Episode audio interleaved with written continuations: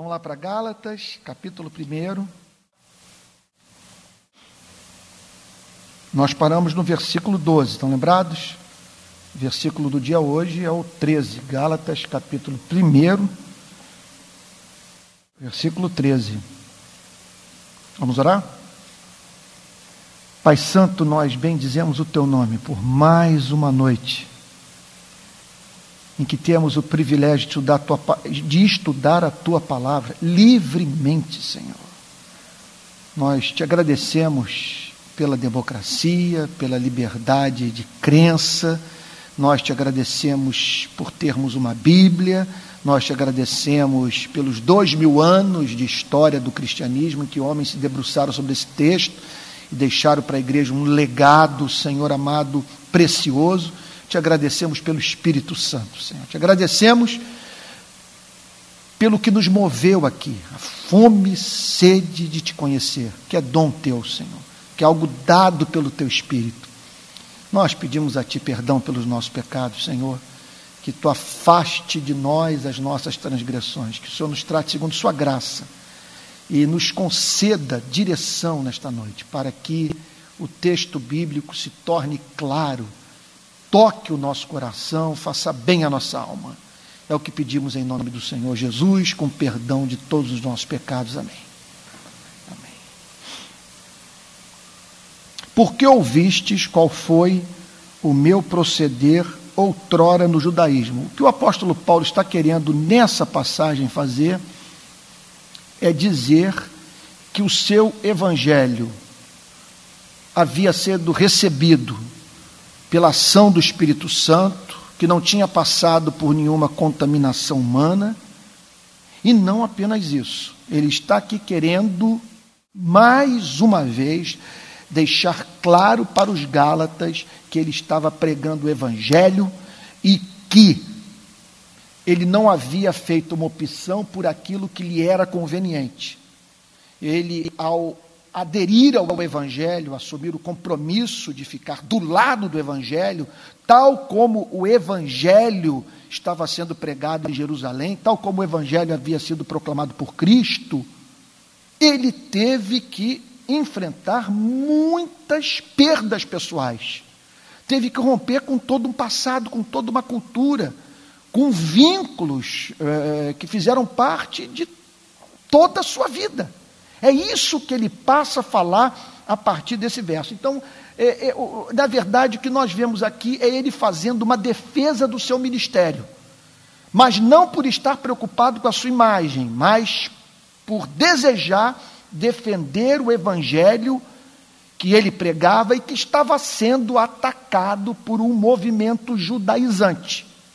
O que que o movimento judaizante ensinava? Gentio que não se tornar judeu não entra no reino dos céus. Verso 13. Porque ouvistes qual foi o meu proceder outrora no judaísmo. O que, que significa meu proceder outrora no judaísmo? A forma como ele administrava a sua relação com Deus por intermédio do judaísmo, através da mediação do judaísmo farisaico da sua relação com a seita mais severa do judaísmo. Porque ouvistes qual foi meu proceder outrora no judaísmo? Qual foi o proceder do apóstolo Paulo quando ele se relacionava com Deus, procurava se relacionar com Deus, se matava para ganhar a afeição divina, como que ele administrava essa relação no judaísmo? É uma história uma biografia muito parecida com a de Martinho Lutero. É impressionante. Só que Martinho Lutero, imerso no catolicismo medieval, e o apóstolo Paulo no judaísmo farisaico.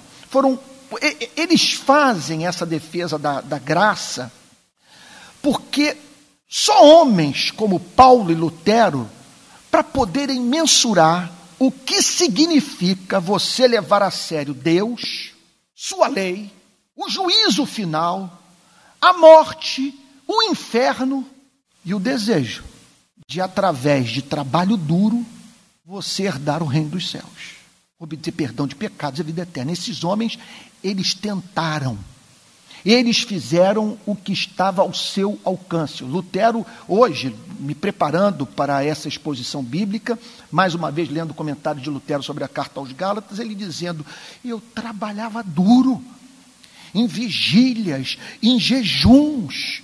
E ele diz assim: como Satanás ama ver uma pessoa acabando com sua saúde para herdar a vida eterna.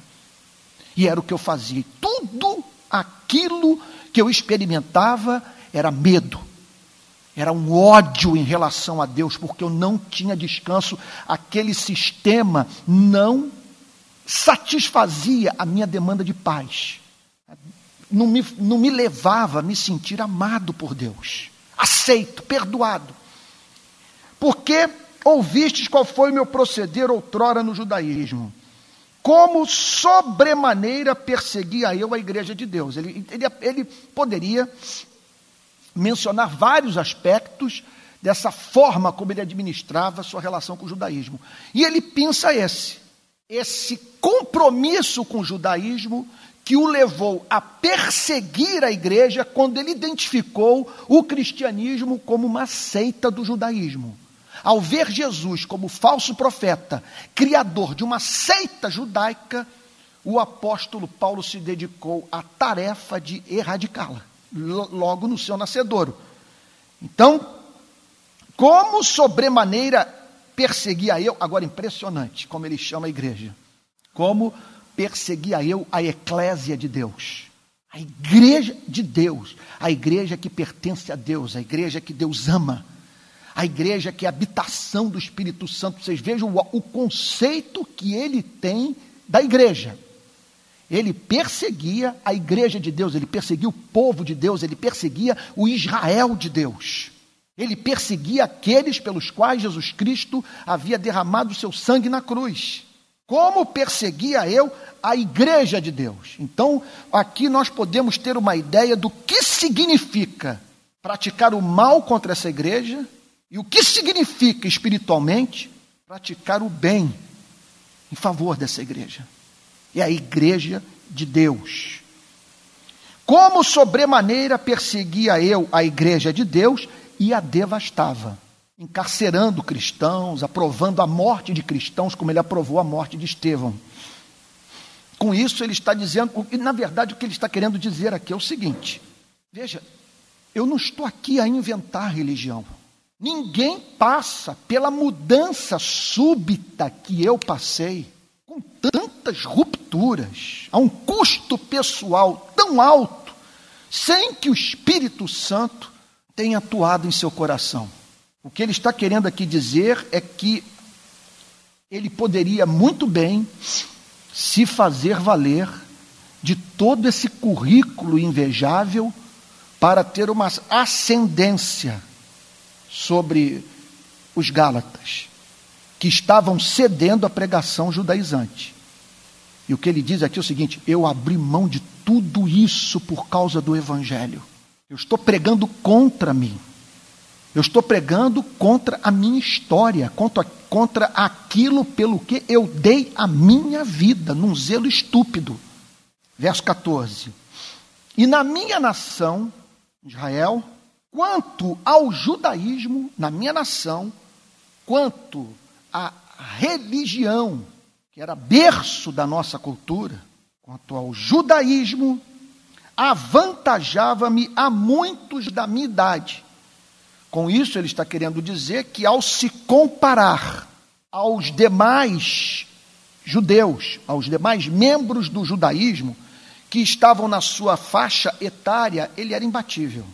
Ele estava à frente de todos eles. Ninguém conhecia mais a Torá do que o apóstolo Paulo. Ninguém tinha o currículo do apóstolo Paulo. Vocês estão lembrados de uma pregação recente aqui na Betânia? Hebreus de, Hebreu de Hebreus, da tribo de Benjamim, circuncidado ao oitavo dia, membro da seita dos fariseus. Tudo isso, repito, para firmar o ponto de a mudança que ele havia passado devia sua origem a uma operação do Espírito Santo. E que ele estava, repito, me permitam repetir, ele, ele estava pregando a mensagem do Evangelho a um custo pessoal altíssimo. Se ele não tivesse recebido uma revelação, ele jamais teria submetido sua vida a mudanças tão radicais. Versículo 14: Na minha nação, quanto ao judaísmo, avantajava-me a muitos da minha idade, sendo extremamente zeloso. O que, que significa extremamente zeloso? Ele não pegava nada de leve. E, na verdade é o seguinte: olhem para o apóstolo Paulo no judaísmo, e ali vocês verão uma pessoa desesperada pelo destino eterno da sua alma. Um homem que não quer morrer sem salvação, um homem que quer ganhar o amor de Deus, um homem que levava a lei a sério, que tremia quando lia Moisés. É isso que ele está dizendo. Então, quanto ao zelo, era uma pessoa extremamente zelosa das tradições dos meus pais. O que pode muito bem significar não apenas o conteúdo do Antigo Testamento, mas os acréscimos que o farisaísmo havia feito à Torá, aos mandamentos revelados nas Sagradas Escrituras do Antigo Testamento. A tradição dos meus pais. Meu Deus, isso é muito sério. A tradição dos meus pais. Não tem nada mais difícil do que você romper com a tradição dos seus pais. Você passa a manter uma relação afetiva com a cultura religiosa, com o que o escraviza. Mortos passam a falar através de você. É a tradição dos pais. Não é apenas aqui a lei do Senhor. Não é aqui, sabe, não é apenas é, é, é, Jeremias, Isaías e, e todos esses luminares do Antigo Testamento governando sua vida, é a tradição dos pais também. Tudo aquilo que foi incorporado ao judaísmo, a tradição dos meus pais. Não há nada, eu diria, mais importante para a nossa sobrevivência dentro da, institui dentro da instituição religiosa do que separarmos tradição do Evangelho, separarmos Deus de religião e lutarmos com todas as nossas forças a partir de um exercício de, vamos assim dizer, autodesconfiança, em completa sujeição ao Espírito Santo, lutarmos, trabalharmos duro para nos aproximarmos da Bíblia despidos disso que o apóstolo Paulo chama de tradição, daquilo que, que nós vemos como palavra de Deus e que jamais saiu da boca do Criador. Tradição dos meus pais. Verso 15. Verso 15 é fundamental. Quando, porém, quando, porém, o que, o que significa esse quando, porém? Então, naquele tempo da minha vida, em que eu me dedicava à divulgação do farisaísmo, em que perseguia a igreja, em que Moisés me atormentava, em que eu não tinha descanso para a minha alma, porque eu não sabia o que fazer com as minhas paixões, em que até me sentia muito confortável quando via os aspectos exteriores, externos, sabe, essa obediência mais formal à lei, sabe, quando comparava isso à minha vida, quando submetia a minha vida ao escrutínio da lei, até me dava um, um, um certo conforto, mas quando a lei entrava no coração, quando a lei sondava as minhas motivações, tratava do que me movia, daquilo que eu sentia, que eu, me, que eu tinha até temor de confessar, de confessar, aí era o desespero completo. Mas naquele tempo, em que Deus me via movido por tamanho zelo, a ponto de perseguir os seus santos, a igreja de Deus, quando, porém, ao que me separou antes de eu nascer, e aqui nós entramos no misterioso tema da doutrina da predestinação. Ele não conseguia ver o seu chamado, sua conversão, arrependimento, fé, amor por Jesus, dons do Espírito Santo de uma outra forma que não fosse, Deus me predestinou. Foi antes de eu nascer, antes de praticar boas obras. Foi um decreto. Ele me separou antes de eu nascer. Antes de eu nascer, ele, impressionante o que ele está dizendo aqui. Ele não foi apenas separado para salvação, ele foi separado antes de nascer para ser apóstolo. Não há, portanto, a mínima dúvida que essa passagem está falando tanto sobre os decretos de Deus quanto o seu, o seu governo providencial. O decreto é aquilo que ele, de, ele decide fazer. A sua ação providencial é a sua, a sua atuação na história levando a cabo o que ele decretou fazer na eternidade. O que o apóstolo Paulo está dizendo é que antes dele nascer foi decretada a sua salvação e o seu chamado para o ministério apostólico. Ora, por uma coisa dessa se cumprir, gente, Deus tem que exercer controle soberano sobre a nossa vida. Para esse homem chegar ao ponto de se colocar numa sinagoga, de pegar um navio, ir para uma outra nação, plantar uma igreja, Quer dizer, toda uma personalidade teve que ser for, for, forjada. E circunstâncias da vida reguladas de uma tal maneira que ele pudesse se tornar o homem. Muito obrigado, querido. Que ele veio a se tornar. Então, quanto, porém, ao que me separou antes de eu nascer, o que ele está dizendo é o seguinte: esse caso de amor que Deus tem conosco é antigo. Deus o ama muito tempo. Muito mais tempo que você possa imaginar. Antes da criação do universo, você já existia na mente, no coração do Criador. Antes de eu nascer.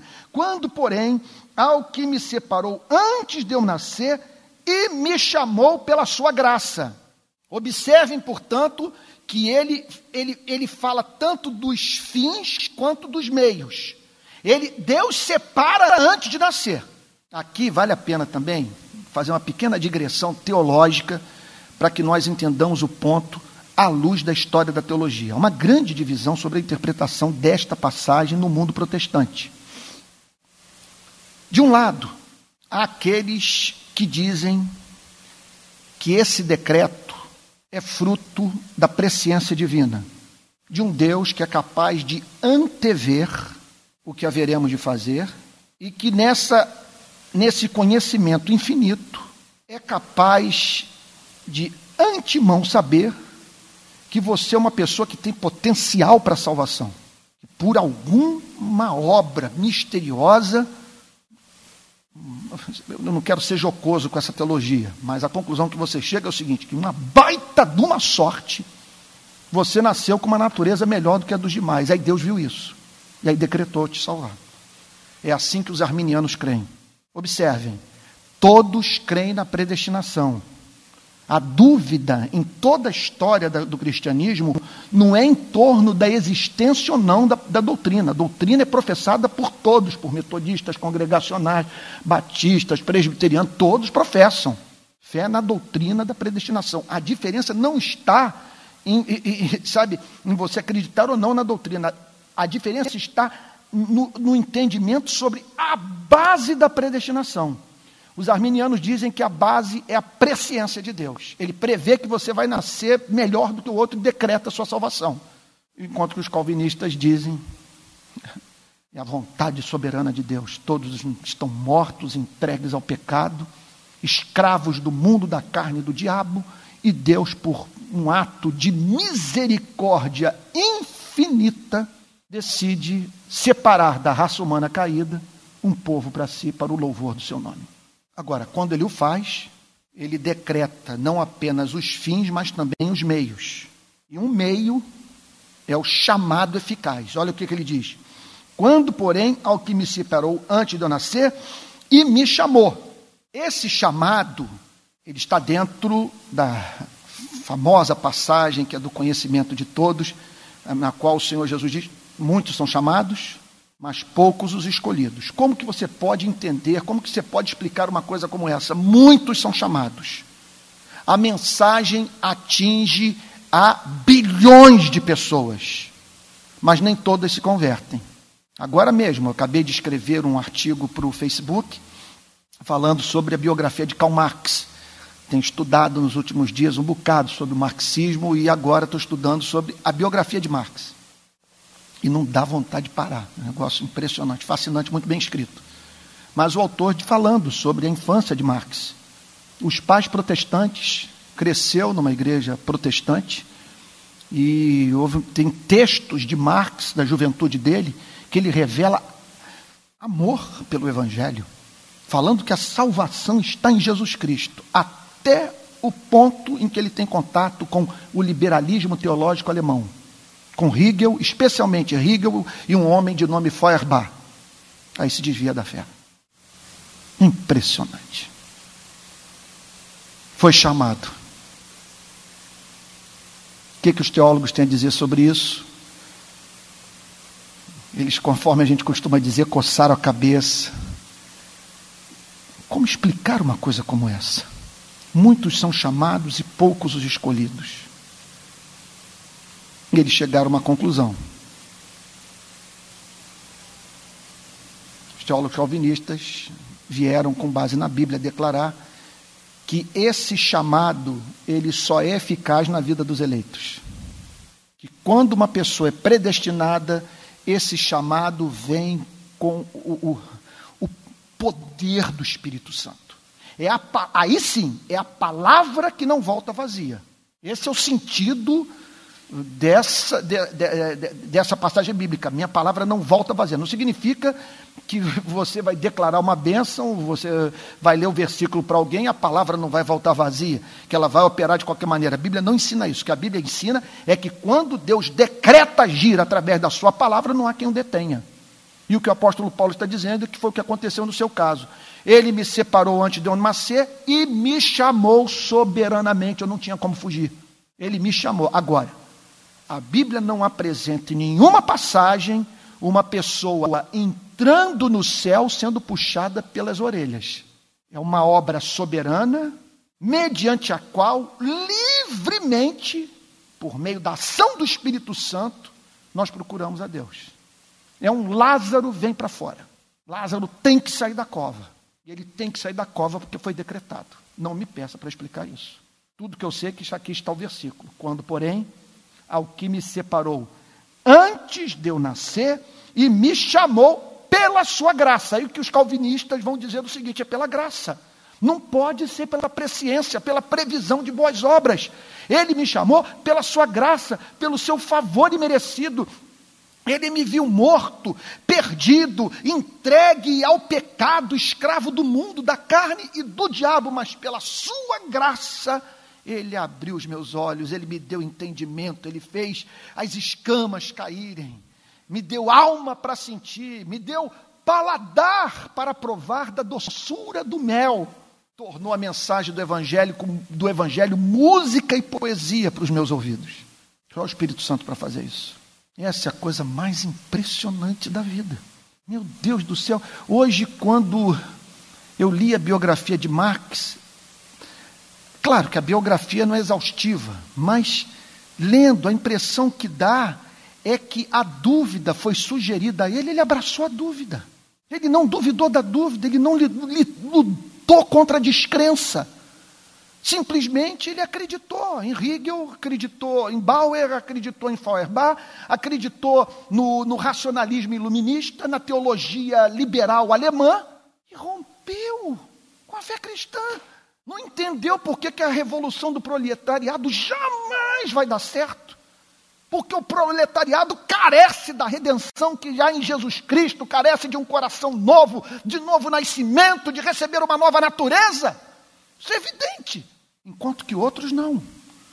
Lutaram contra o inferno. Você não vê os santos de Deus tolerando a dúvida. Calvino chega ao ponto de dizer: não há fé que não seja sacudida pela dúvida, porque a dúvida é diferente da incredulidade. A incredulidade é o desejo de não crer. A dúvida é uma doença da fé, é um ataque de Satanás à fé. E você olha nas sagradas escrituras, na história do cristianismo, os servos de Deus não aceitando, se agarrando a Jesus. Senhor, não te deixarei se tu não me abençoares. Senhor, estou afundando, segura a minha mão. Enquanto que outros, gente, parece que eles aceitam o estupro. Me perdoem. Aceitam o estupro espiritual.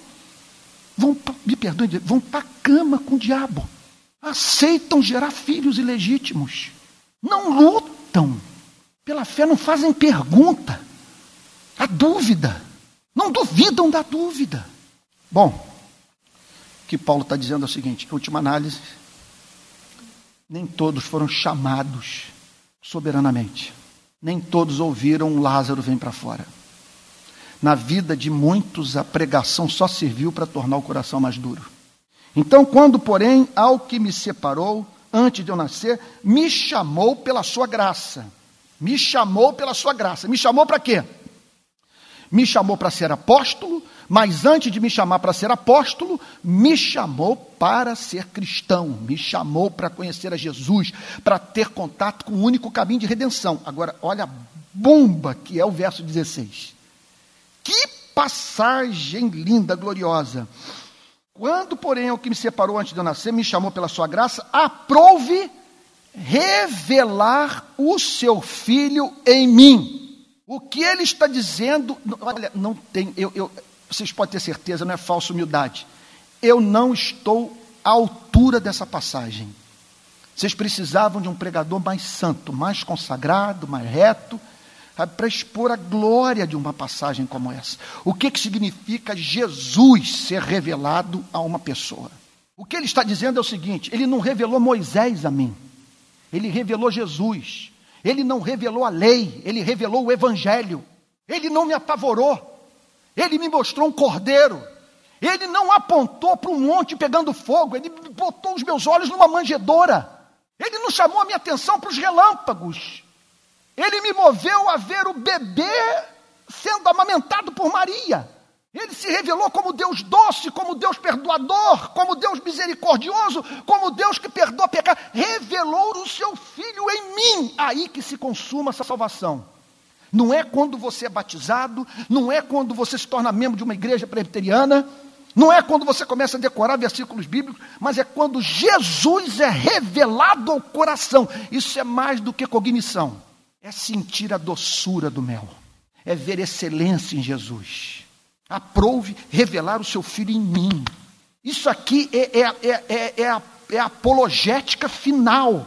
Não tem discurso, não tem debate, não tem defesa. Olha, eu não me lembro de uma pessoa que tenha se convertido através dessas pregações que a gente procura provar a existência de Deus, mediante raciocínio lógico, as provas da filosofia, aí citamos os gregos, Anselmo, Tomás de Aquino.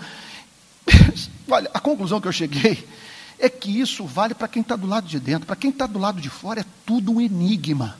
Não estou dizendo que os argumentos não sejam suficientes, não estou dizendo que a nossa natureza é tão depravada que a gente não consegue ver a luz do sol. É interessante para nós apagar o sol, porque sem essa luz nós podemos viver na escuridão dos nossos pecados. Agora, quando estamos do lado de dentro, aí sim nós dizemos: os céus é, proclamam a glória de Deus, o firmamento anuncia as obras de suas mãos.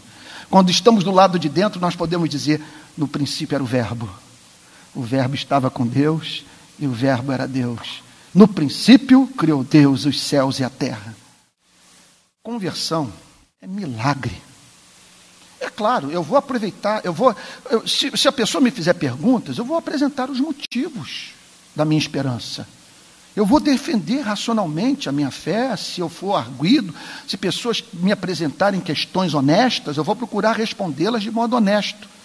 Mas o milagre só é consumado quando Cristo é revelado à pessoa. E quando que Cristo é revelado à pessoa?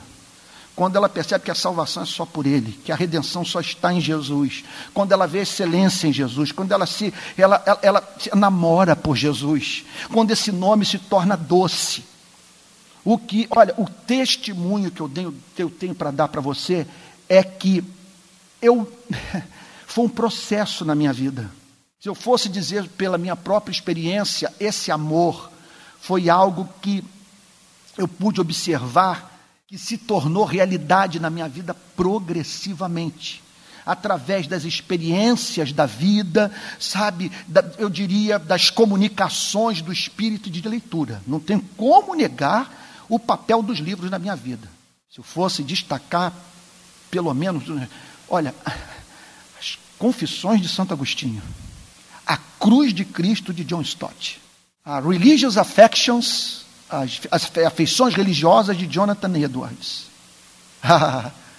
e Gálatas capítulo e o cap, perdão, e o comentário de Martim Lutero sobre a carta aos Gálatas. Pelo amor de Deus, compre. Não quer quero falar em tom pastoral, professoral. Compre. É o reformador, é o homem que dividiu a história do mundo ocidental. E ali está o porquê da reforma ter acontecido. E ali você vai encontrar um Cristo doce. Ali você vai encontrar um Cristo que não. Veja só, ali você vai encontrar um Cristo que não se trata de Satanás vestido de Jesus para enganar você. Um Cristo severo. Um Cristo que mete medo. Um Cristo que é um segundo Moisés. Não, ali você vai encontrar um amigo. Você vai encontrar alguém interessado na sua salvação. Alguém pronto para perdoá-lo, para levantá-lo, para abraçá-lo um Salvador seu, não um carrasco. E é isso que ele está dizendo: aprove revelar seu filho em mim. Repito, não é aprove revelar Moisés em mim. Não é aprove me aterrorizar. Não é aprove me levar à loucura. Aprove revelar o cordeiro. Aprove revelar aquele que salvou a mulher que estava para ser apedrejada no templo. Aprove revelar aquele que estendeu a mão para Pedro aprouve revelar a escolher justamente o discípulo que o negou três vezes. Aprouve revelar seu filho em mim. Agora, olha lá, essa passagem, o protestantismo brasileiro, parece que esse versículo não existe. Para que eu o pregasse aos gentios. Não é para que eu fizesse campanha contra o homossexualismo entre os gentios. Não é para que eu fizesse campanha contra o alcoolismo entre os gentios. É para que eu pregasse o evangelho aos gentios, não pregasse a lei aos gentios. Os gentios não dão conta da lei.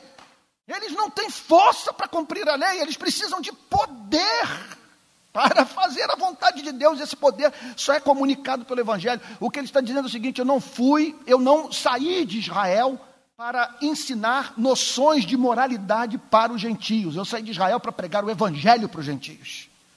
Eu não saí de Israel para ensinar Moisés para os gentios, eu saí de Israel para ensinar Jesus Cristo crucificado para os gentios. Para que eu pregasse aos pagãos, para que eu pregasse os que não conheciam a Bíblia, que não conheciam Jeová. Então, essa é a missão da igreja.